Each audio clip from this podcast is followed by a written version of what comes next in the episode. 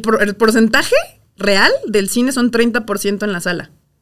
Ok. Mis películas tienen el 75 al Ay, 80%. Kika. Yo siento que eres de las personas más relajadas que conozco. Es como, ay, nos cerraron la arena, jaja. ¿Qué, hacer? Pues ahí veo, jaja. Al, muy al principio me hizo una pregunta que ya entiendo. Diez años después me dijo, oye, ¿y alguna vez tú has trabajado con una empresa japonesa?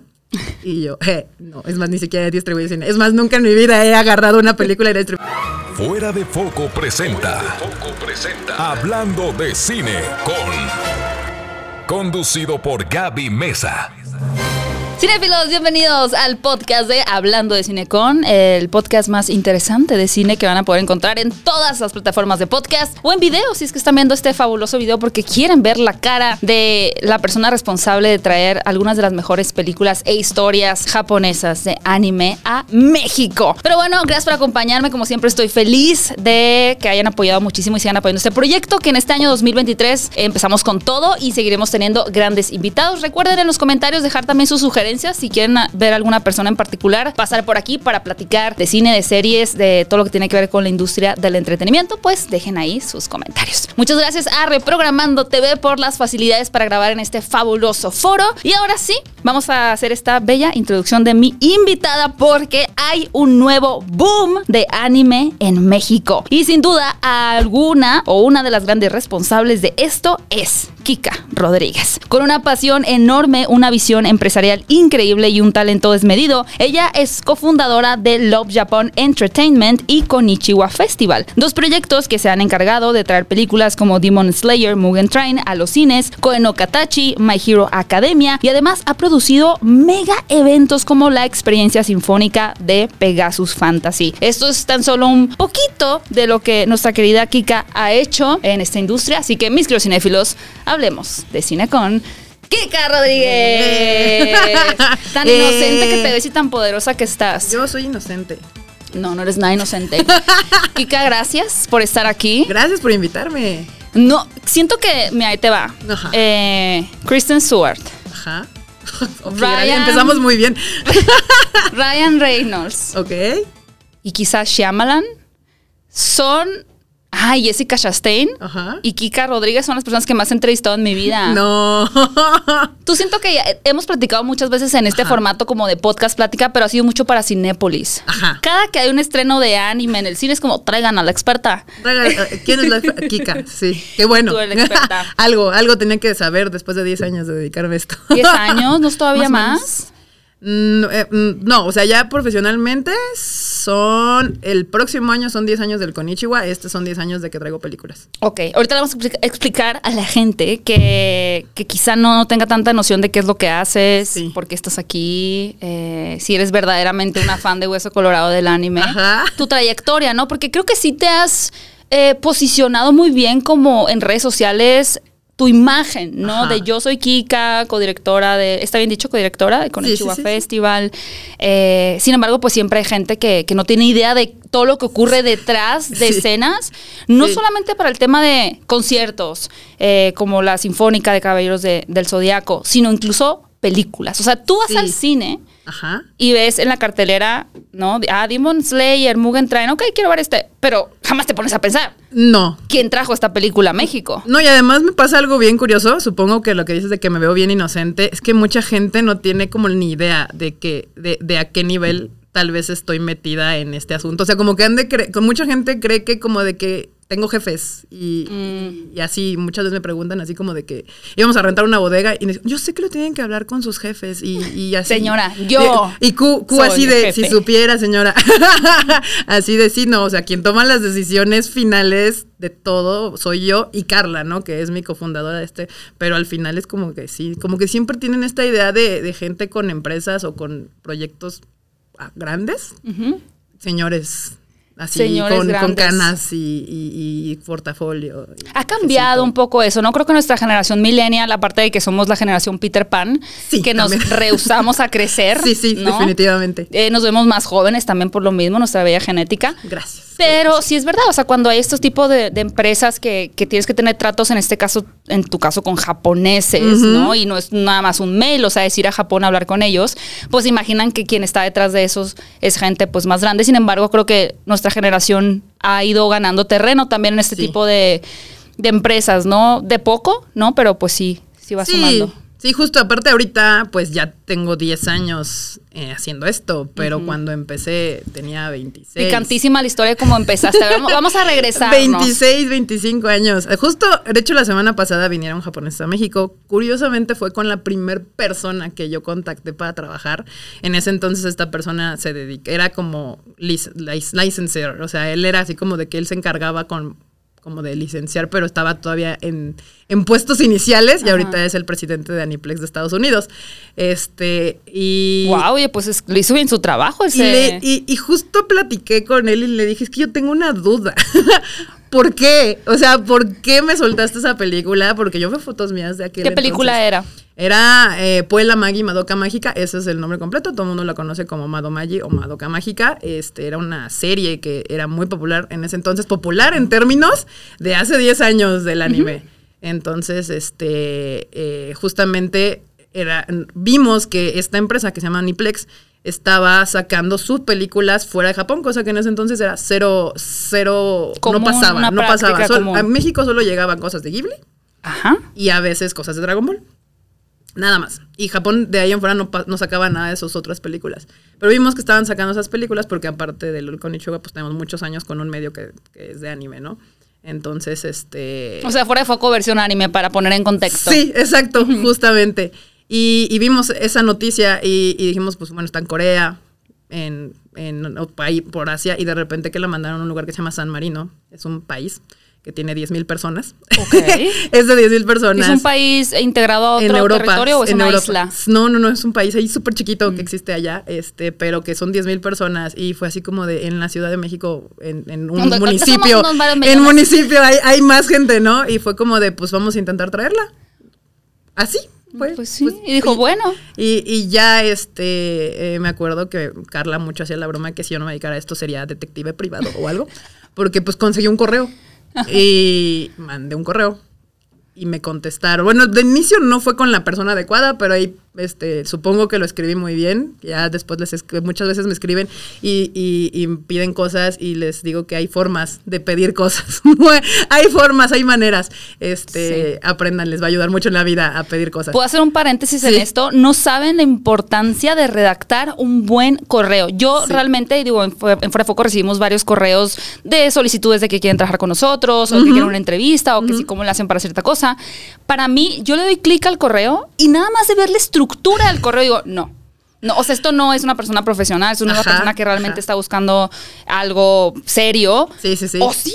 Ajá, o realmente es como, claro, o sea, eso está súper bien redactado, es eh, redactado, redactado, es conciso, es directo, sí. dejo ejemplo, porque a veces me escriben de que, oye, tengo un canal de YouTube, te quiero invitar, y no dejan su canal de YouTube. No, sí, es sí, como regla número uno, si Sí. me estás diciendo que tienes un trabajo, muéstrame tu trabajo, ¿no? Entonces, sí, tú has de haber sido muy buena redactando ese Sí, correo. tengan experiencia profesional. Eso les ayuda mucho a escribir y a saber pedir cosas. Y usar el Excel. Eh, sí. Y luego, un consejo rápido, si van a pedir algo, tengan algo que ofrecer a cambio. Así, básicamente. es como Mm, de, es un gran de yo quiero, pero, ajá, yo sé que tú quieres algo de mí, pero ¿qué ofreces? ¿Qué, qué, qué gano yo con darte algo a ti, no? Entonces, eso es mi estructura siempre que quiero algo en la vida o le quiero pedir algo a alguien, es de, bueno, o sea, yo quiero esto de ti, ¿qué tengo yo de ofrecerte, no? Entonces, Ay, mira eso, ah, por más sencillo que suene, no lo había pensado. Sí, Porque sí. incluso quizá lo he llegado a hacer de forma natural, Ajá. pero no consciente de, a ver, yo estoy buscando esta oportunidad, ahí mismo vamos a decir qué es lo que yo te puedo dar a ¿Yo ti. qué te aporto? ¿Qué, qué, qué, qué- qué beneficio tú vas a obtener de trabajar conmigo? O, o de proveerme de lo que te estoy pidiendo, en este caso en una película, ¿no? Este, y tuve mucha suerte, tuve mucha suerte porque esta, esta persona, estaban, ellos estaban muy abiertos a abrirse a- a- al mercado Bueno, pues después del país con 10 mil personas, decirles que querías traerlos a México hacía sentido, sí, ¿no? Sí, pero justo en ese entonces y después de 10 años entendí, él me hizo una pregunta eh, en uno de dos, tres correos, porque de hecho esa primera película me tomó como seis meses o más de y ve- correos, venir y, y dos viajes para conseguir la película. Pero al, muy al principio me hizo una pregunta que ya entiendo, 10 años después me dijo, oye, ¿y alguna vez tú has trabajado con una empresa japonesa? Y yo, eh, no, es más, ni siquiera he distribuido cine. Es más, nunca en mi vida he agarrado una película y la he distribuido. Pero bueno, no, no, ni, ni, ni cómo licenciar, ni, ni un contrato de licenciamiento. De, nada, yo no había hecho nada. Yo solo fui con muchas ganas y, y juventud y, e ignorancia. Este, A veces pero la muchas ganas. a veces la ignorancia es un gran aliado. es No un- manches, Al principio de este show fue el más grande aliado que tuvimos. Fue el más grande aliado. El otro día estaba viendo una entrevista con Viola Davis y Jennifer Lawrence Ajá. y, y Viola Davis le decía a Jennifer Lawrence como es que yo admiro mucho como a la gente joven o a personas como tú porque al final mientras más joven eres eres menos consciente de los riesgos que están de por medio. Claro. Entonces te atreves a más cosas. Como Sí. actriz en este caso es como estás más dispuesto a ser vulnerable, estás más dispuesto a, a lo que puedas perder porque realmente no tienes tanto que perder. Pero mientras vas creciendo Justamente, es como sí. tu narrativa mental es como puede pasar esto mal y esto y esto, entonces te vas volviendo más precavido. Sí. Entonces, en este caso, tu ingenuidad y tu inocencia Sí. jugó a tu favor. Pero no, tienen ni idea cuántos niveles. O sea, sí jugó a mi favor. Y aparte también, pues fue muy sincera. Le digo, sí, nunca.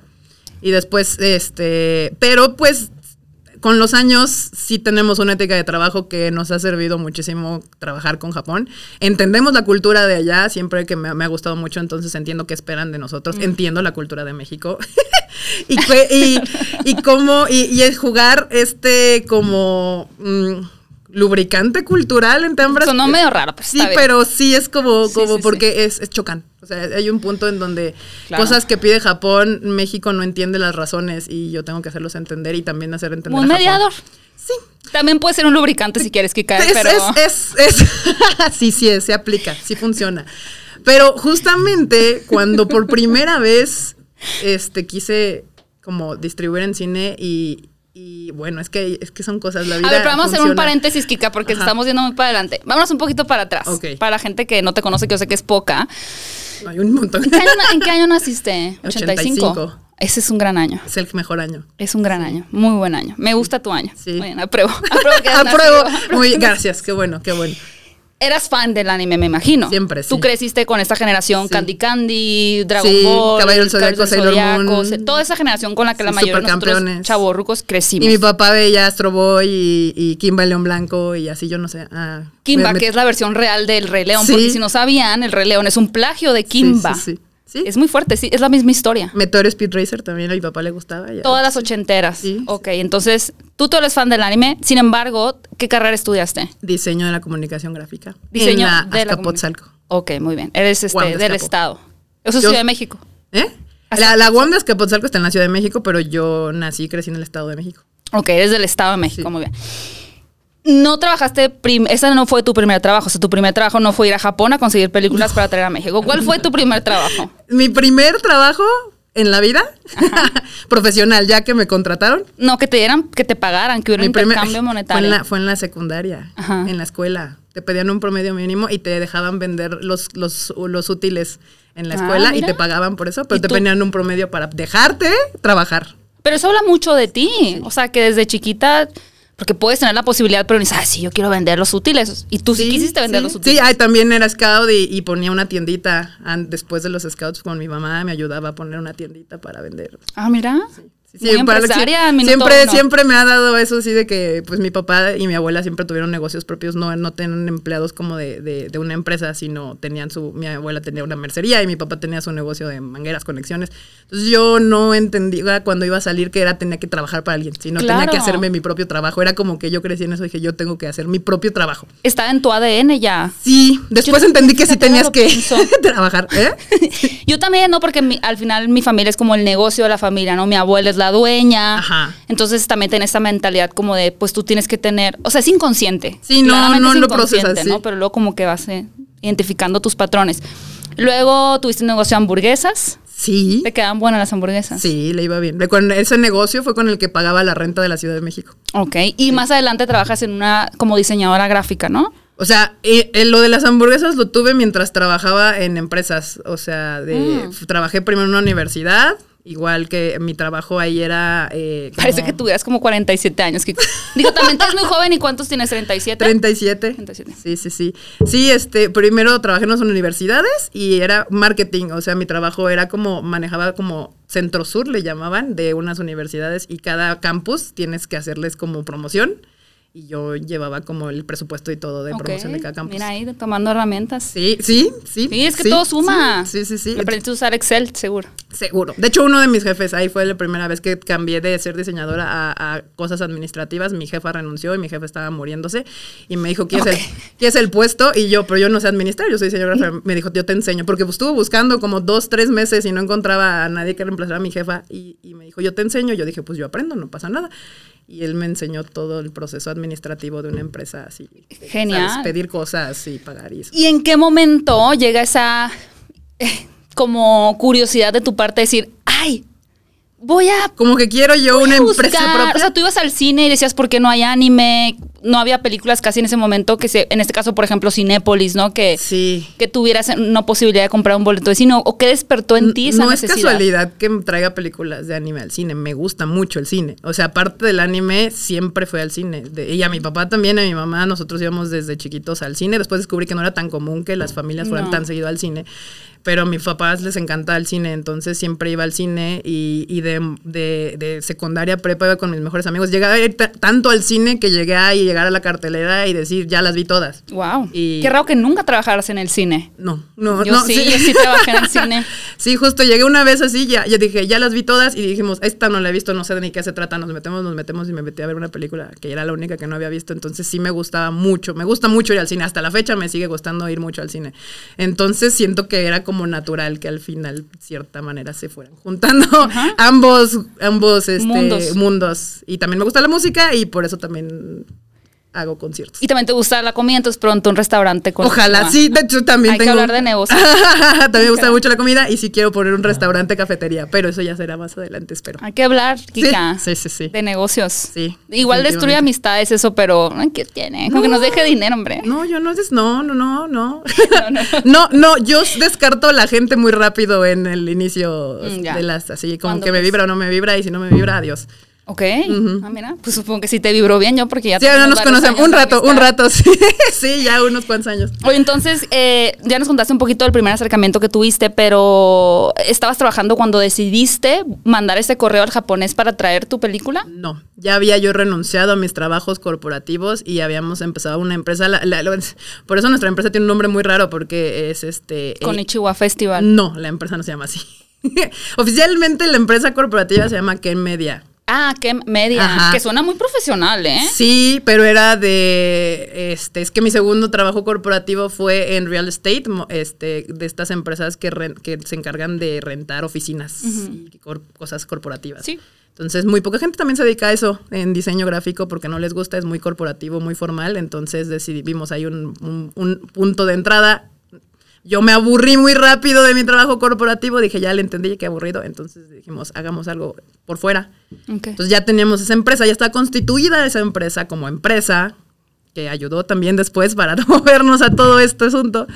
Y de ahí fue que, que, pues entre que hacíamos una cosa y la otra, se nos ocurrió mandar ese correo. Tuve una idea. Tuve una idea. Tuve una idea. Voy Tuve a un mandarle sueño. un correo Tuve un sueño. a un mandar- japonés para...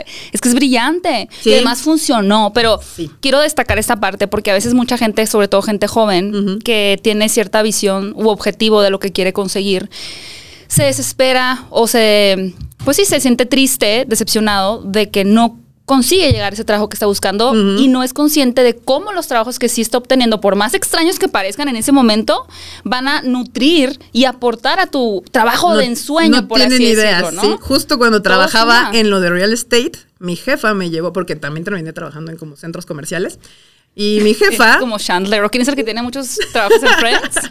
Mi jefa me llevó a una de estas conferencias de real estate de, de- de centros comerciales. Ella aprendes que hay anclas y las anclas son los cines y, y los superamos y estas cosas, ¿no? En una de anclas es el cine. Y en esa conferencia fue alguien de Cinépolis hace muchos años. No sé quién sea, pero era un alto mando.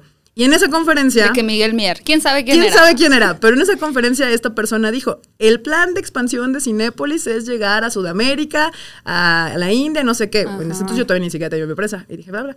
Corte A, años después empezamos a ver lo de cine y yo me acuerdo claramente que le dije a Marmota, a Carla, le dije, es que necesitamos trabajar con Cinépolis. ¿Por qué? Y le digo, Muy porque se van a expandir a, a Sudamérica. Entonces tiene que ser Cinépolis. Y ya, y, y ahí algo que tengo es que, que si quiero algo, voy tras eso. Sí. Entonces, fue así como de que, este, pues, prim- la pri- el primer Konichiwa Festival lo hicimos con Cinépolis rentando las salas. No. tú pagaste. Yo pagué. Entonces, después ya logramos meternos ya con Cinépolis.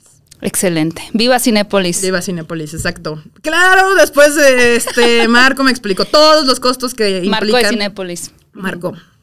Te Marco. Marco.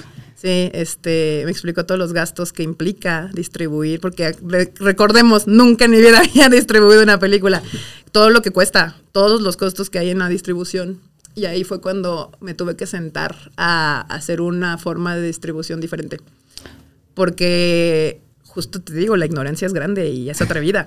Entonces le digo a Marco, le digo, es que es imposible. O sea, no puedo distribuir como tú distribuyes o como todo mundo distribuye. Pues digo, porque- para quienes quizá no entiendan el término distribuir, pues básicamente es mover la película a diferentes Sí, pa- sí. bueno, países, ciudades en este caso, ¿no? Incluso salas diferentes. Salas, sí, sí, meterla a las exhibidoras, diferentes. que son Cinépolis en este caso, o Cinemex, o cualquier cine es una exhibidora, yo soy una distribuidora y entonces mi trabajo es conseguir la licencia y ya se la paso al cine para que ellos hagan como, la exhiban en, en donde se pueda, ¿no?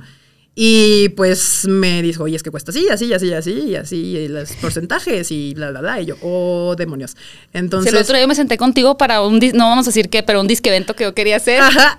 Iba- súper inocente, de que quiero hacer un evento así chiquitito, no sé qué. Y tú, pues, mira, el foro, la luz, no sé qué. Y era un chorro de dinero. Y yo, mejor no quiero hacerlo. sí, sí, sí. Súper Sí, caro. Impuestos, los impuestos. Y tú también. tienes que formar una sociedad. No, Ajá. mejor no. Me Sí. rajé muy rápido. Sí, sí, sí, sí, exacto. Pero sí es más complejo las cosas de las que uno sí, piensa. en- sí, entonces este, me tuve que sentar a hacer cuentas, ex- Exceles, y ver. Y entonces saqué, saqué una opción de distribuir la película y le dije a Marco, oye, ¿hay algo en contra de que se haga de esta manera? Y me dice, no sé, nunca lo hemos Mm, hecho mira, así, déjame preguntar. Y ya fue, preguntó con sus jefes, me dijo, no, no hay ningún, no, no, no hay nada en contra, solamente nunca se ha hecho. Y luego tuve que ir a RTC, los que no saben qué es RTC son los que te reitean las películas y ahí depende de cuánto distribuyes, hay diferentes formas de reiteo. Y la forma que nosotros estábamos proponiendo no la tenían tampoco ellos. Que es todavía esta es Madoka Mágica la que estás hablando, ¿no? Sí, Madoka. Sí, sí, sí. Este, y, y porque ya no era un festival, porque de festival tiene una manera de reiterarse o una distribución grande, o sea, ya más de 100, 200, 300, así. Y, y RTC dijo, es que no sé qué quieres hacer, y yo, pues así. Le digo, ¿cuál es el...? ¿Hay algo en contra? No. Entonces nada más era como definir cómo nos iban a reitear esta nueva forma de hacerlo. Y básicamente toda la gracia fue que le dije a Cinepolis, es que yo nada más quiero los fines de semana. Ajá. Nada más, o sea, sábado y domingo no necesito más. Y ya, y, y fue como de que lo que yo quiero son salas llenas, no un chingo de gente eh, con tres. No, es cuatro personas por. tres. Nos decía Jerry Ajá. F7 Ajá. que hay muchas películas mexicanas que tienen en asistencia total, así que tu película tuvo una corrida de dos semanas, 30 personas. Es que el, el, el porcentaje real del cine son 30% en la sala.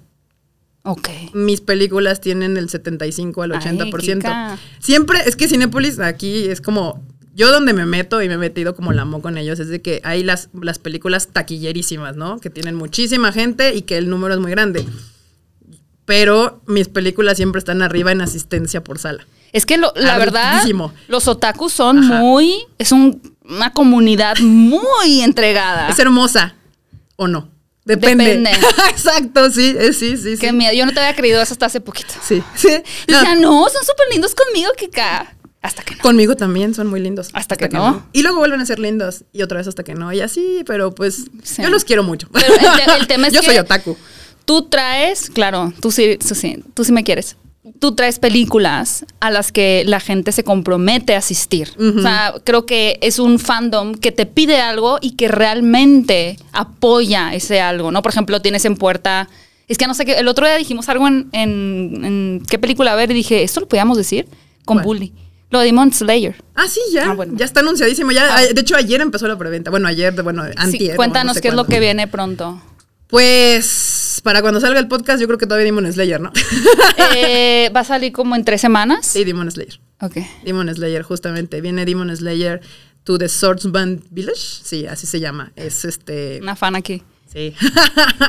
sí, vamos a traer este. Este es un proyecto especial trabajado justo con Aniplex porque decidieron hacer un tour mundial donde van a hacer como un evento especial de siete este, ciudades alrededor del mundo, que es Taipei, Seúl, Los Ángeles, Berlín, París, Tokio y Ciudad de México.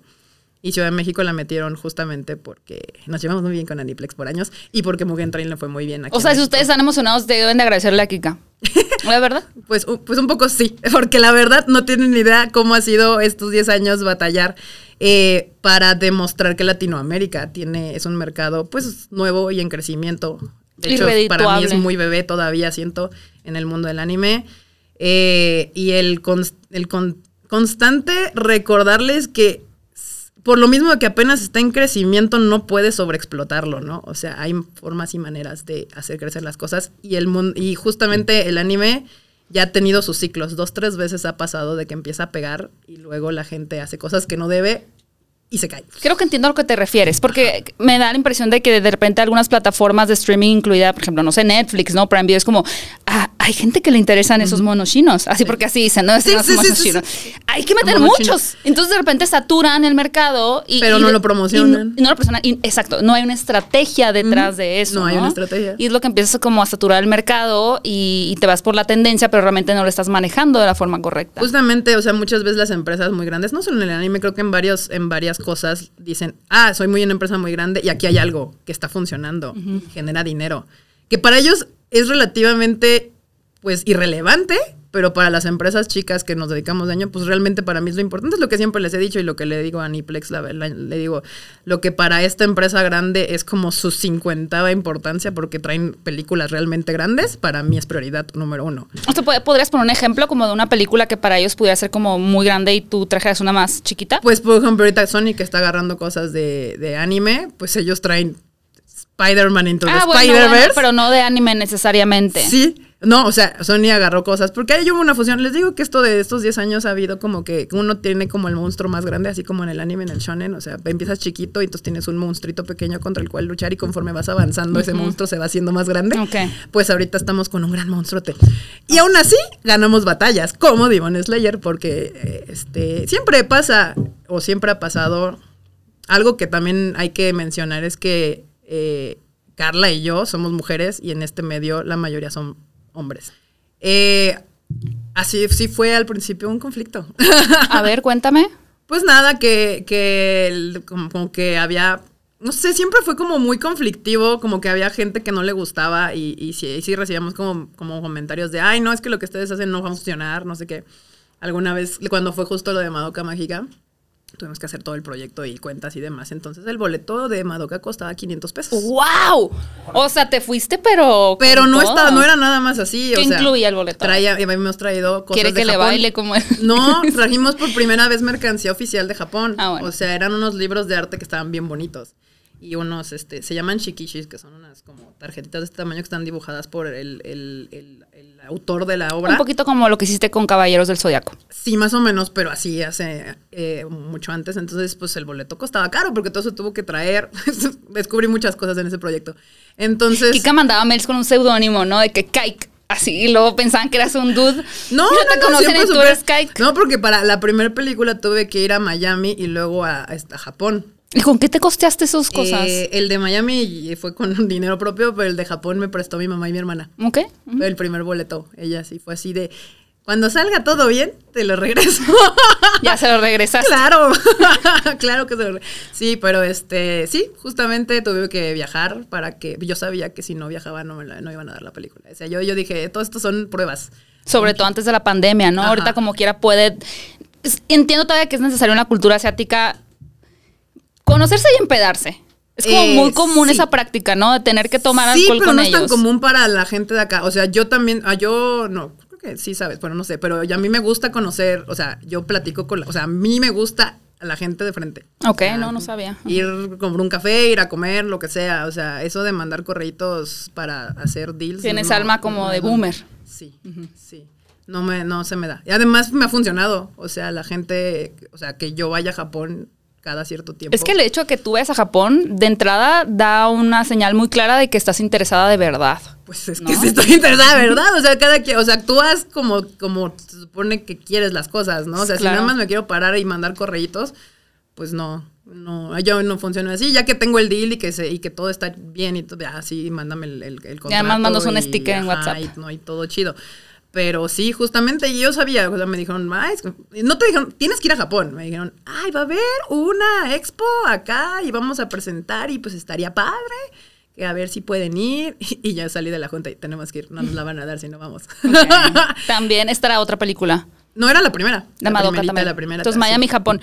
Y, y, eh, bueno, este fue un paréntesis grandote, pero estamos hablando de- del hecho que fueran mujeres. Ah, pues obviamente también esta industria toda es mucho de hombres, entonces después en Japón nos conocían como las, chi- las niñas de México, las chicas de México. niñas, además. ¿Qué. ¿Cómo es la palabra en japonés de niña? No, no eran las niñas, pero es que no nos decían como señoras, o sea, era como chicas, o sea, Mm. no era como infantil, pero sí era como, pues nos veíamos jóvenes y éramos las únicas mujeres, es que iba a decir morras, pero sí, o sea, las únicas morras ahí, este, y todos los demás eran vatos. Y luego empezamos a ir nosotros y empezó a llegar más gente de México a, a estas cosas que se llaman mercados de películas. Hasta yo he ido, hombre. Pues, ajá, terminaste yendo tú al mercado Bueno, pero de yo no, fui, yo no fui a robarte plaza, ¿eh? No, no. Yo fui porque me invitaron y yo nada más ahí Sí, grabé. Sí, exacto, fuiste ahí a hacer este, lo que hacen las Gabis en los eventos. ¿Qué Grabar es? así. ¿Qué es eso? Pues grabar y Nada. promocionar, yo sé. Ocupar espacio, dices. Sí, ocupar espacio en lo que los demás estamos tratando de comprar películas. exacto, así. Pero es Justo. literalmente como, o sea, para quienes pues, no nunca hayan visto, vayan a ver mi video de YouTube. No, pues es como un. Exacto, vayan a ver el video Como de- una expo, donde hay diferentes Ajá. puestos, stands de Sí. diferentes eh, productoras con las películas que, que van a traer. Y tú, como comprador, vaya, te acercas y, oye, me interesa este título, pues ¿a cuánto me lo vendes? ¿O qué no? traes? Un mercado. Ajá, ¿qué traes? Un por eso es un, sí, es, es literal Es el mercado. mercado. de películas y hay varios alrededor del mundo. Eh, unos en Japón, otros en Seúl, Berlín, el más conocido para todos es el de Cannes. Ajá. Ajá, este, que, que tiene su mercado de películas, aparte de todo el show que hacen de- del festival. Ok. Entonces, este, sí, hay varios de esos y pues voy. ¿Todas las películas que has traído a México han surgido de ese mercado? No todas. ma- a- al principio es muy, bueno, al principio sí iba a conocer gente, porque fuera de, de trabajar con Aniplex al principio, que también yo no sabía esto, pero después de que funcionó, el, el presidente de ese entonces me dijo, mira, la verdad es que trabajar con nosotros es con la empresa más difícil en Japón para trabajar. Que es casi cierto. Hay una que todavía es más difícil, pero casi cierto. Y me dice, "Pues, cuando vayas al mercado, pues di que trabajaste conmigo y con Aniplex y con este título y, y te vaya a abrir puertas. Y yo dije, yo no voy a hacer caso al señor porque seguramente tiene algo de razón. Y en efecto sí tenía razón. Entonces sí, ya llegábamos y ya hemos trabajado con tal y tal. Y ya. Y ya. Y, atención. y poco a poco, este, pues iba por contactos. Y después, pues ya no es tanto de ir por contactos, sino es por ir a ver qué realmente hay nuevo. O sea, porque ya, ya conforme fuimos avanzando en este trabajo, al principio, las primeras películas que trajimos ya había DVDs de esas películas. Luego ya las veía, ya a veces ahora nos mandan scripts, ni siquiera la película, o, o bocetos, o cosas así como videitos medio animados de esta va a ser la película. Pero ya hay un precedente, por ejemplo, como un título, vamos a decir, de Demon Slayer, ¿no? Que ya no te tienen que demostrar que va a funcionar, sino que ya, o no necesariamente.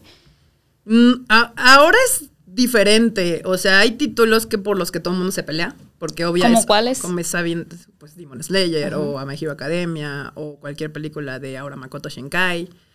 Porque saben que, que invariablemente pues va a ser números Y que tú todas las has traído. No todas, pero casi. O sea, varios de esos títulos sí hemos traído nosotros, pero este son títulos que sí, que la mayoría sabes que te vas a pelear. Pero por ejemplo, hemos traído películas que nadie ni siquiera tenía por el radar y funcionaron muy bien, como fue la de Koet no Katachi. Voz Una voz silenciosa. silenciosa. Dramática, dramática la película. De pero llorar. Fue increíblemente bien. Este, de hecho, también es como. Pues al final tienes que tomar riesgos. O sea, todo este negocio es. Este, bueno, es de todos los negocios. Son de tomar riesgos. Y si quieres crecer y así, tienes que tomar riesgos. Y Koen no Katachi fue un riesgo grande. Que ¿Qué qué-. ¿Cuál era el, el riesgo para E- ti ahí como empresa? que- económico. sí, pero me refiero a... Para empezar, ¿qué fue como el, el, radar o la brújula que activaste para decir, creo que esto puede funcionar en, en Latinoamérica? Y con ¿El base anime? en eso, no, el Kono Katachi. Ah. Y a partir de eso que dijiste, híjole, tal vez la gente no le interese o, o qué es lo que te daba miedo.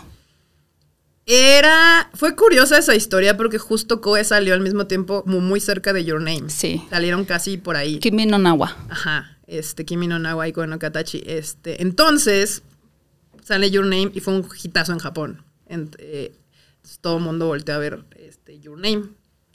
Y en eso sale dos, tres meses después Koe no Katachi. Y el funcionamiento tradicional del cine cuando tú distribuyes es de que tú tienes un montón de salas en tu primer estreno, en tu día de estreno. Y el siguiente fin son menos salas. Y el siguiente fin son menos salas hasta que la A menos que película sean las aventuras de Maurice, que siguen salas número uno. Exacto. Y hay pocas películas que funcionan al revés. Y eso fue el caso de Koe no Katachi. Koe no Katachi salió en muy poquitas cines, o sea, como que, y de hecho el- la, la que lo creó y la distribuidora eran muy chiquitas, entonces sacaron así como la película en chiquito y le fue muy bien En Japón. en Japón. Y crecieron las funciones el siguiente fin de semana. Y le fue muy bien. Y empezó como que a sonar la película así de está bien bonita y está Como el gato con botas 2 ahora, ¿no? Más ¿Qué o menos como el gato, ajá, pero en más chiquito y fue creciendo, ¿no? Y como parte de lo que hacemos, porque pues si no, como es estar revisando las, este, la cartelera de éxitos en Japón, ¿no? Y la vimos. Dijimos, ¿esta cosa qué es y por qué está funcionando así? Y, y eh, parte de la forma en que trabajamos o hacemos negocio, yo por lo menos soy mucho de la idea de trabajar con gente que me cae muy bien. Y si no me cae muy bien, no me importa si es el Papa o el presidente de Estados Unidos, no voy a hacer negocios con esa persona porque siempre genera problemas, innegablemente. Entonces, este. Que no es necesariamente que sea una mala persona, sino que tal vez no hubo una buena Justamente, química, ¿no? ajá, hay, pues, hay gente con la que puedes llevarte poca madre y no puedes trabajar. Este, eso lo aprendes también a la larga. Pero, este, sí, eh, nosotros somos mucho de, de, pues sí, pasar no solo el trabajo laboral, sino a una cierta amistad con muchas personas con las que terminamos trabajando. Y, y nos llevamos con la persona que es como de RTC, pero de Japón. Y le pregunté porque no sabía ni siquiera cómo conseguirla, porque esa es otra cosa que no sabe la gente, no es tan fácil saber quién tiene los derechos de las películas. Y esta película tan chiquita que no tenía idea, estuve pregunta y pregunta y nadie sabía, ella ya me puso, pudo decir. Y, y ahí fue como el arriesgue fue, ¿la sacamos en festival o la sacamos en grande? O sea, era como, como qué propuesta hacemos, ¿no? O sea, porque teníamos en ese entonces todavía un formato festival que era muy chiquito y ya teníamos películas que estábamos sacando en un formato más tradicional, solitas. Y este, y como realmente la queríamos, eh, yo le di un infarto a Carla porque le dije es que necesitamos ofrecer tanto dinero. Ok. Y ella dijo, ¿qué? y yo, "Eh, pues, ¿crees en la película o no? Yo ya la había visto, la tuve que ver en japonés. No tiene subtítulos ni nada. Interesante también decir, ¿no? Que ustedes se encargan de subtitular también las películas. Sí, no lo hago yo, obviamente, lo hace alguien. Que está muy bien subtitulado, la verdad. Sí, de hecho, Digo, no que yo entienda. no, pero sí los... Muy bien, muy correcta. lo- Sí nos han dicho desde que trabaja Freud con nosotros, este, muchos comentarios han sido muy positivos con la, con la traducción y los subtítulos, que porque luego lo hacen muy mal, como rápido así, uh, o luego lo traducen del script de inglés. Muchas, muchas distribuidoras lo que hacen es agarrar el script de inglés porque es más fácil, tienen mucha más gente que habla inglés y traduzca español. Claro. Nosotros traducimos desde el japonés al español. Porque hay ciertas palabras, ¿no? Que son muy específicas que pueden como generalizarse, pero no, o sea, que pierde el significado si, si no está bien Es traducido. que el japonés es un idioma interpretativo. O sea, tienes que, cuando tú traduces el japonés, es difícil traducir tal cual. Tienes que dar la idea de lo que te quiso decir. Entonces tienes que entender bien la idea de lo que te quisieron decir y luego traducir. Este, interpretar es más bien lo que haces. Muchas veces cuando haces este tipo de subtítulos, interpretas lo que se dice, no se traduce tal cual se interpreta, para darle el sentido que el personaje, que eso es lo que yo creo que les gusta mucho de Freud, porque también es bien otaku, pues conoce a los personajes súper bien. Entonces cuando él traduce, traduce pensando en cómo lo diría ese personaje, no nada más traduce, sino lo- es- los, los, los subtítulos se di- los dicen como lo diría cada uno de los personajes. Oh, wow. ¿Y, ¿Y cómo has sentido la recepción de la gente en cuanto al subtitulaje y el doblaje? ¿Qué te piden más específicamente las comunidades, vamos a decir, de Demon Slayer o de películas como Kono Katachi? De, oye, yo preferiría verla doblada o agradezco que esté en su idioma original. Pues como todo ha ido cambiando, o sea, cuando nosotros empezamos era todo con subtítulos porque también no se doblaba tanto. Recientemente que empezaron más fuerte el streaming, Mm. eh, empezaron ahorita recientemente a hacer más doblaje. Muchas películas, muchas, muchos animes que se hacen y que luego tienen películas ya tienen doblaje que antes no tenía. Entonces yo hasta hace no mucho no doblábamos nada, todo era con subtítulos porque la gente lo que la había visto era en japonés, no la había visto en español, no existía la versión con doblaje, entonces nosotros traíamos todo con subtítulos. Ah, eh, entonces, pues a mí hasta la fecha todavía me funcionan mejor con subtítulos. Del porcentaje más o menos es a un Demon Slayer o My Hero Academia, un 70, 20, 30, 30, 30, 70% en subtítulos, 30% ¿Por qué te doblaje. funciona más? Porque la gente la sigue viendo en japonés. Ah. O sea, como que digamos, yo siento, yo siento que el core fan, así el fan fan del anime, las ve en japonés porque también no es, no es al mismo tiempo cuando sacan el doblaje con, con subtítulo. Primero salen con subtítulos Mm, y luego ya meten el doblaje en el mejor de los casos dos, tres semanas después o a veces unos meses después. Entonces la mayoría las vio originalmente en japonés y ya luego con, con el doblaje, ¿no? Y, y pues al final entiendo la, la función, porque cuando nosotros íbamos creciendo, o los fans ahorita de Dragon Ball y de Sailor Moon, pues lo Sí, vimos. todos estamos con- bien ancianos ya. Con doblaje, lo vimos en español y, y la gente adora esos personajes con esas voces. Pero, pero los, los años más recientes los conocieron en japonés. Entonces, este. Yo creo que inevitablemente va a llegar un punto en donde tendría que ser un 50-50 o podría llegar a voltearse, a hacer más el doblaje con el sub, que con el subtitulaje, depende qué tan masivo se llegue a a hacer, porque justo es lo que te beneficia el, el doblaje, es que es más accesible para más personas. Por supuesto. O sea, yo entiendo que mucha gente quiere poner su anime y no estar volteando a ver los subtítulos eh, y, y ponerlo y estar haciendo otra cosa y lo vas escuchando y vas volteando, porque pues sí, aunque entiendo yo... Qué falta de respeto hacer eso, Kika, ¿eh? ¿Qué? Ay, yo no hago eso. ver el anime? Qué Pues, falta de sí, respeto. yo no que, que te sí. gusta mucho el cine, pues. Yo, yo no Poner cosas de hecho, de yo lo veo en japonés, por eso luego me, me, me cae medio hate de que odio el doblaje y no lo odio. Ah, ¿has recibido hate? Sí, porque yo siempre he dicho que yo veo mi anime en japonés. A mí me gusta verlo en japonés con subtítulos, siempre. O sea, y eso es, pero eso es un gusto personal. A mí me gusta verlo así, no por eso no entiendo cuál es la función o por qué a la gente le gusta con doblaje. Pero no solo porque no solo el anime, yo a mí me gusta ver todo en su idioma original con subtítulos, no importa si es coreano, chino, ruso, lo que sea. Que es una decisión personal, ¿no? También. Sí, Es una sea, preferencia. es una preferencia, a mí me gusta ver las cosas así y, y ya, con, y de películas animadas, excepto las aventuras de Maurice, esa se la vi con doblaje. Muchas pero- gracias, Kika. Pero...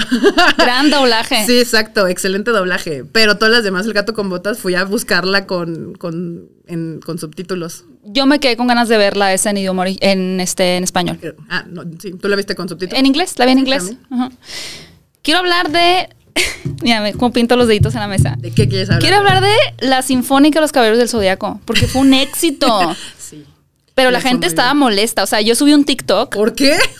subí un TikTok de, del evento. Ajá. Que de repente, ¿te acuerdas que te decía que todos los días me llegaban mensajes? Sí. Ah, no, en Instagram me llegaban Sí. mensajes Sí, por el reel. Y ya había pasado meses y te seguían escribiendo. Sí, de todos los días me roban, me, me etiquetaban en historias Ajá. con el reel. De la gente molesta en Latinoamérica. De que para. Dos cosas había. Ok. Yo te voy a reclamar en nombre Tú, de tú ellos. reclámame, sí. Número uno. Ajá. ¿Por qué no se enteraron? Pues porque Esa no es la primera pregunta. Número dos. ¿Para cuándo Ajá, al resto de Latinoamérica? ajá. A Perú, Chile, Colombia. ¿Qué piensas? Eh, ¿Por qué no se enteraron? Pues, pues sigan las redes. Ah, Bueno, en ese entonces, es que ahora ya tengo otra empresa para eso. Se llama Anime Music Lab. Pueden Ok. seguir esas redes sociales para. Aparte, sí hiciste tour de medios y todo. Sí, me salimos consta. hasta en Venga la Alegría. Vinieron de Venga la Alegría. no ven Venga la Alegría, Kika. Pero no, ustedes que no, pero sí, sí, anduve en radio y en tele promocionando. Obviamente, sí, justamente el otaku pues es más de redes. Es que no viniste aquí. Yo creo ese no fue te el- hice ese fue el entrevista de grave que fuera de foco. Hay mariachis otakus. Sí, esa- Ah, bueno. también. Sí, ese sí, fue el grave error no venir aquí. sea. Pero no, sí, sí, o sea, empezamos con, con promoción en redes sociales, lo normal, que la mayoría llega ahí, pero al final sí terminamos con una distribu una promoción más tradicional. De hecho, teníamos un espectacular ahí en el Ángel de la Independencia, estaba Mira. bien bonito. Ahí sí, Sí. hay otakus. Sí, sí, ahí sí. sí hay muchos. Sí, teníamos ahí uno, tuvimos radio, televisión. Entonces, yo no sé por qué nos enteraron, pero necesitan Pero Más fue bellísimo.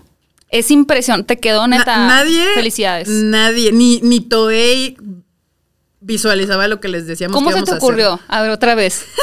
Ay, se me ocurrió hacer un concierto de los caballeros Pues no, no fue a mí, pero sí sucedió así en una comida, porque ah, justo uno de nuestros mejores amigos es este Carlos, que es el que trae todas las, las figuras de Caballero Zodíaco, el que importa todo lo de Machinations, que Caballero Zodíaco, él es ultra fan de los caballeros. Yo digo que justo somos tan fans que nos volvimos profesionales de esto. Ajá. Entonces, este, él es su serie así de la vida es Caballero del Zodíaco. Es que qué serie, Este, ¿eh? Y así, en una plática ahí en Japón, porque muy al principio me lo topaba más allá que aquí, porque él vive en Guadalajara. Estábamos comiendo y fue así como de, ¿y si hacemos una sinfónica de Caballeros del Zodiaco? Así. Y tú sí. Y yo pues sí, ya ves que yo soy de decir que sí muy fácilmente para si las cosas me suenan. Entonces dije, sí, porque aparte, o sea, no fue nada más como que así parece, entonces sí ya hacíamos conciertos más chiquitos, pero ya habíamos hecho conciertos, habíamos traído artistas. ¿A qué artistas trajiste? Ah, ahorita la que probablemente más ubiquen que es Lisa, que es no la que manches, canta que también tú te adelantaste a traer a Lisa, chingo, ¿no? No tienen ni idea del nivel que me adelanté. La morra la conocí cuando sacó su segunda canción. Es exageradamente famosa ahora. Sí, sí, sí, sí.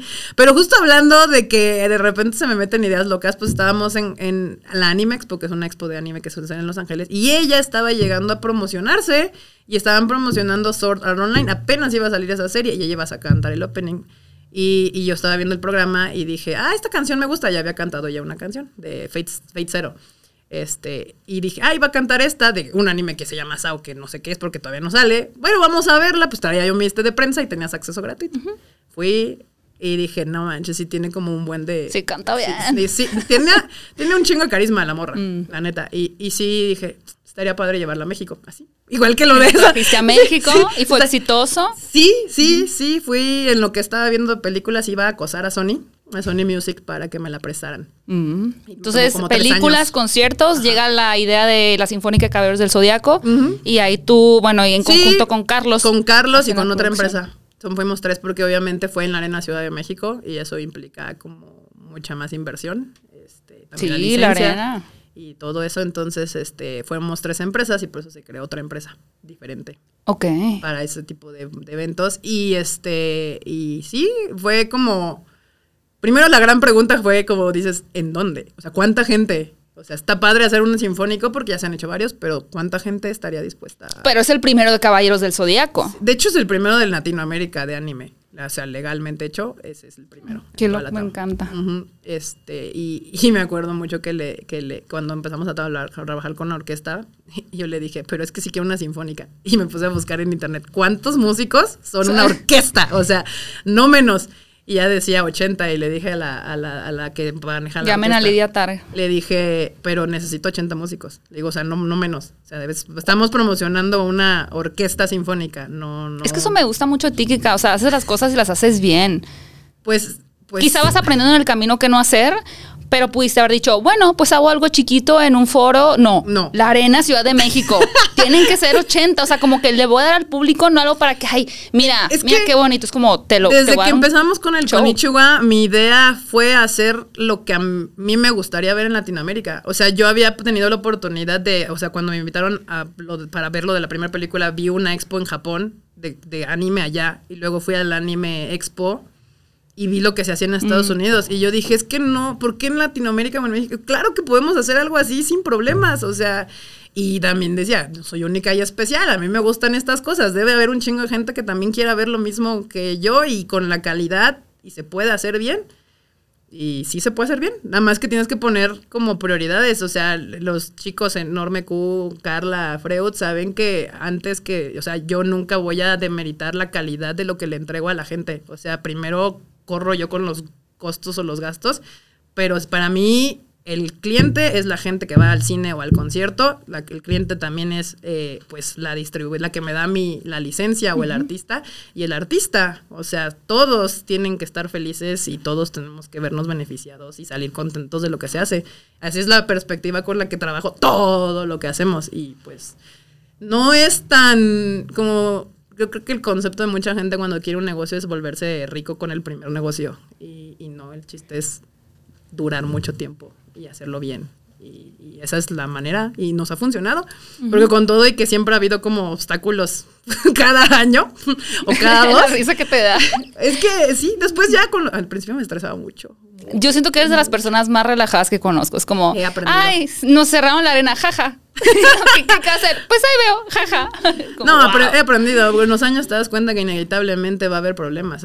Pues a con- cuántos años, porque ya tú y yo nos llevamos nada más cuatro y no está pasando. No, ¿Cuántos más tienen que pasar? Es que es a lo que te dedicas. Justo ahora que tuvimos el concierto de caballeros, ya con los otros años haciendo eventos en vivo, eso te, que te da mucho colmillo a relajarte. Porque sabes que le- les dije, Carlos medio tenía experiencia porque ha montado cosas en expos, pero no había hecho un evento en vivo. O sea, en ese momento tiene que salir, funcionar, hacerse. O sea, Sí, no hay otra vez. No hay, ajá, no es ahorita, es ahorita. Funciona porque funciona. Pero todo mi equipo, pues ya tenemos varios y ya hemos pasado por todas. y yo les dije, le dije a Carlos y el otro, nosotros socios que nunca habían hecho nada en vivo, les digo, va a suceder algo. O sea, siempre pasa algo. siempre es como los rodajes de las películas, siempre algo sale mal. Sí, yo digo, tú puedes prepararte, pero algo va a pasar. Entonces, déjense llevar siempre, o sea, siempre pasa y siempre se soluciona. Mm. El punto es la actitud. O sea, eso es como que la actitud. Pues yo no vi nada, yo como espectador promedio, yo no vi nada mal. Para mí todo Yo sí, funcionó de... yo sí vi un montón y todo anotadísimo para que no vuelva a suceder, pero pues son cosas que ya te vas dando cuenta con... Y estuvo casi llena en su capacidad de arena, ¿no? Sí, de hecho hubiéramos hecho sold out, pero terminamos abriendo. Es que al inicio el proyecto... de Pero no viniste fuera de foco. Exactamente. Se No, sabe que fue el proyecto era para la mitad de la arena porque todavía lo estamos considerando cuando todavía había medio restricciones. Era para media arena, después las quitaron y, y fue como de que abrimos hasta tal o ya nos aventamos toda. Ah. Y pues lo normal, dijimos pues toda. Y aparte creo que hay una muy buena, así de que sacando así el, ¿cómo se llama? El del consumidor, el Profeco. Profeco, así la revista del consumidor. Estuvo muy bien la relación boleto de experiencia. ¿eh? Sí. Porque ¿cuántas horas? de- yo dije, ah, pues una hora y media. Como siete horas Fueron de... tres. Tres horas es un montón, es más que una película. Sí, y eso me gustó mucho, porque obviamente al principio la gente dijo, están bien caros los boletos, Ajá. cosa que no era cierto. Pero te digo, no procesaban lo que les íbamos a entregar porque la gente estaba acostumbrada a cómo se han hecho los sinfónicos. Y no es por lo como, pero es que sí, o sea, había un estándar de sinfónicos que se hacían en México. Ok. Y nosotros quisimos hacer más. Y siempre en los VIPs nosotros entregamos cosas, cuando en un- usualmente en un concierto no te regalan nada. VIP, 5 mil varos y es que entras enfrente del ¿Cuánto escenario. costaba el VIP? 3 mil pesos. Y tenía la mochila, tenía una playera, tenía una litografía. Lo importante era la litografía. ¿Un pin? Sí, un pin, sí. Pero realmente la litografía era lo que te, val- te valía todo eso. O sea, era, es una litografía exclusiva hecha por la, la diseñadora de los personajes para ese evento, nada más. No. O sea, le, Wow. le pedimos a ella que hiciera esa litografía. Le mandaste un mail también. No yo, Carlos, pero sí. se mandó un mail y ya se Un pidió. mail bien redactado. Así, bien, bien, bien redactado. Sí, Pero es la pidió. diseñadora de cuándo? De, uy, uy, Michi Jiménez. ¿Cuántos años tiene? Ya, grande. Sí. Toda la gente que trabaja en Caballeros ya es grande. Pues sí, porque Sí, Caballeros justo. tuvo su pico en los 90. Sí, pero en Japón eso en los ochentas. ¿Quién es tu caballero favorito? Ah, el mío, cáncer. ¿Cuál es el cáncer? Es uno que es bastante psycho. A ver, ¿cuál me gusta a mí? El menos divertido. No, bueno, sí, tengo dos favoritos. ¿Pero que de los dorados o de los No, sí. bronce? Mm, de los dorados. De los dorados. Es la que tengo más presente de los dorados. ¿Es tu Tauro? No, ¿No? No sé. luego te lo digo. Ah, bueno. Será un secreto entre nosotros. No, pero felicidades, te quedó muy bien, Kika, la verdad. Gracias, gracias. Sí, bueno, es buen trabajo de todos. Y, y justo fue ir leccionando gente que hace bien su chamba durante los años que después puedes hacer ese tipo de cosas. Muy bien. Oye, antes de que se nos vaya a acabar el tiempo, es que es muy poquito tiempo contigo, una hora. Al rato platicamos lo que quieras. te da. Al rato en la barbecue coreana Sí, que tú me presentaste, ¿eh? muchas gracias. Ese lugar es muy mágico. Fíjate que la única vez que me he intoxicado fue en una... bar- una- No fue en en Ah, sí. Qué mal me sentía, ¿eh? Y yo rentaba un cuarto Ajá. en la casa de un señor coreano y él nos llevó ahí, a mí Ok. y a mi ex roomie, Ajá. a la torre. Sí pensé que moría. Sí, Sí fue una intoxicación grave. Bueno, Pero pero me dio como un brebaje para tomármelo y me quemé toda la garganta porque estaba hirviendo. Entonces, mal. todo. No, muy- no. Tú hazme caso a mí, a mí me gustan los restaurantes chidos. Sí, sí, tú tienes muy buen gusto en comida. Por eso tu siguiente proyecto, Si quiero un la restaurante. noticia del día de hoy es... Proyecto, restaurante. Ah, no es cierto. Eso lo platicamos ahorita en el restaurante. Pero bueno, Japón. ¿Cuántas veces has ido a Japón? No tengo idea, esa es mi respuesta. 10, 12. No, como 20, no sé, A la más probablemente. Antes de pandemia iba, los últimos 3, 4 años llegué a ir como 3 veces o 4. Al año. Ok. Que Kika ya bien humilde. Fuimos el otro día a esquiar. Y Kika, ay, así, ¿no? Fuimos a esquiar. Bien, era la primera vez esquiando. Sí, yo bien sí, emocionada. y sí. Kika, ay, ¿qué? ¿En Japón? En Japón está en más Japón padre. está mejor organizado. Está- en Japón sin neva. Aquí. Sí hay nieve, sí hay nieve de verdad. Y yo, pues llévanos Está a más Japón. barato. Está más barato. Me gustaría que dijeras eso. Hay, creo que hay una, ¿cómo se dice? Eh, Mal- mm, sí, como que la gente cree que es muy caro, ¿no? De que Sí. Japón es muy caro. Japón es caro. Y ahorita menos. Para usted tal vez que no le importa esto del, del tipo de cambio, pero el yen se cayó, entonces ahora Japón es todavía más barato. Pero sí, este, sí, lo, lo que a mí me gusta mucho de Japón, que por ejemplo Estados Unidos no tiene cero nada, es que, por ejemplo, si tú quieres comer en Estados Unidos remotamente bien, es muy caro. Sí. Muy caro. Y en Japón no, en Japón puedes comprar en la combini y la comida es bastante decente y hay de muchísimos precios. Claro que puedes comer carísimo, o sea, de que puedes comer muy caro en Japón. puedes comer- Es un país que te permite gastar como quieras. Pero el tema es que Japón es tan cuidadoso y tan higiénico y tan bonito en todo lo que hace que incluso un restaurante barato es un restaurante caro de aquí. O sea, que se ve bonito. Sí, sí. O sea, a mí cuando me preguntan, porque oh, sí, me encanta el anime y todo, y me traigo mis monas chinas y así, pueden ver. Pero siempre que me preguntan como de qué, qué es lo que más te gusta de Japón, y yo, los trenes, la puntualidad, los baños limpios, la comida barata, eso. Los, La baños paz mental. limpios, los baños limpios a mí. Japón a mí me da mucho. paz mental. Salir a la calle en Japón es relajante. Sentirte seguro también. Sí, te sientes seguro. Hay baños disponibles en todos lados. Es que los baños en Japón, que una vez porque estaba yo baños. estaba enferma Sí. este, de, Ah, de sí. alcohol. Sí, Porque si no me van a imaginar de que otra cosa. Enferma. enferma de alcohol. Enferma de alcohol, Eh, es que el karaoke, lo el karaoke bien. es muy rudo. Bueno, era coreano, pero japonés, ¿no? Bueno, karaoke, bueno, karaoke es japonés. Bueno, tuve que ir a hacer varias paradas. Sí. En el metro. En varias partes de- del camino en Y el transporte. baño era glorioso. Sí. O sea, realmente lo agradecí mucho. Sí. O sea, el papel tenía así en los. hasta el, el el, triangulito. el triangulito doblado así. ¿Dónde ves eso? En Japón. En Japón, exactamente. Pero ¿dónde más ves máquinas dispensadoras extrañas? ¿Qué es lo más extraño que puedes decir que hay de maquinitas que le puedes meter una moneda y te entrega en Japón? Eh, pues hay de todo, cosas muy raras. No sé si te acuerdas de que había como un, un como aceite de pescado Sí, raro ahí estaba y era como, ¿qué es esto, no? Pero obviamente, pues, pues de, de todo, de todo hay cualquier cosa que puedas. Las máquinas expendedoras en Japón, literal, te pueden salvar la vida o luego sacan cada cosa bien extraña. Me dijo Bully que había una máquina de calzones. Hubo, es que sí hay, o sea, es que ya, ya no sé si eso, no sé, sí hubo, hay videos, eh, si buscan en YouTube y demás, hubo, hay videos de, es que como que estos fetiches raros que tienen los japoneses, a veces es como que eh, la, la máquina expendedora, pero no, lo que sí sé es que había gente, mujeres, que vendían calzones usados para que, y gente se los compraba. Pero los metías en la maquinita, ¿cómo le hacías? Yo no sé, yo no lo hacía, pero sí. de negocio millonario que aquí ahora te le estoy proponiendo. Aquí en México, ¿Sí? ¿no quieres poner a una? Sí, igual y jalan. Yo creo que sí, igual y sí. Hay, hay- hay cada fetiche que cada quien. Pero sí, en Japón es como que toda la gente tiene como esta idea de, de los fetiches que tienen allá por el hentai. Obviamente es muy famoso todo lo de los tentáculos y los pulpos, que de hecho tiene como una onda ahí hasta medio artsy desde hace muchos años, que, que tienen estos como... Desde ahí viene el hentai, como unos eh, pinturas de... ¿Cómo se llamaba? Ukiyo-e, ese es el tipo de arte que se llama ukiyo-e. Ese arte tenía cosas de pulpos. Ok. Entonces no, no estaban tan lejos los, el hentai más moderno.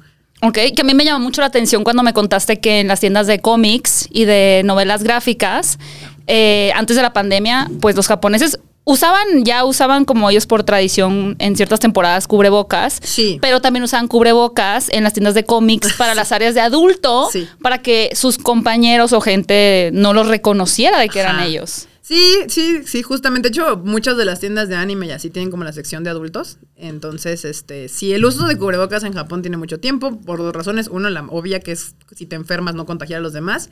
Y otra, porque hay en primavera, hay algo que se llama kafuncho, que es cuando los polen, ¿no? árboles ajá, sacan el polen y demás, y los japoneses son muy alérgicos.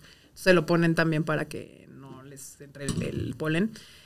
Y pues de ahí se agarran cuando quieren ir a comprar algo que tal vez no quieren que la gente vea qué es. Y pues se ponen su cubrebocas y se meten y todo. Y de hecho, las mismas tiendas de anime tienen bolsas negras. O sea, te ponen pues te. Para que no se vea lo que llevas. Ajá. O también tienen como unas cubre, cu- cubre portadas para que tampoco se vea qué es lo que estás leyendo. Que luego han salido en internet, sí, este, que, que de, como vienes en el tren así, luego se ve en el reflejo que está. Y hay fotos que sacan de gente de vea nada más que está leyendo el joven y acá bien serio, ¿no? Y así en su portada acá el hentai, acá hardcore.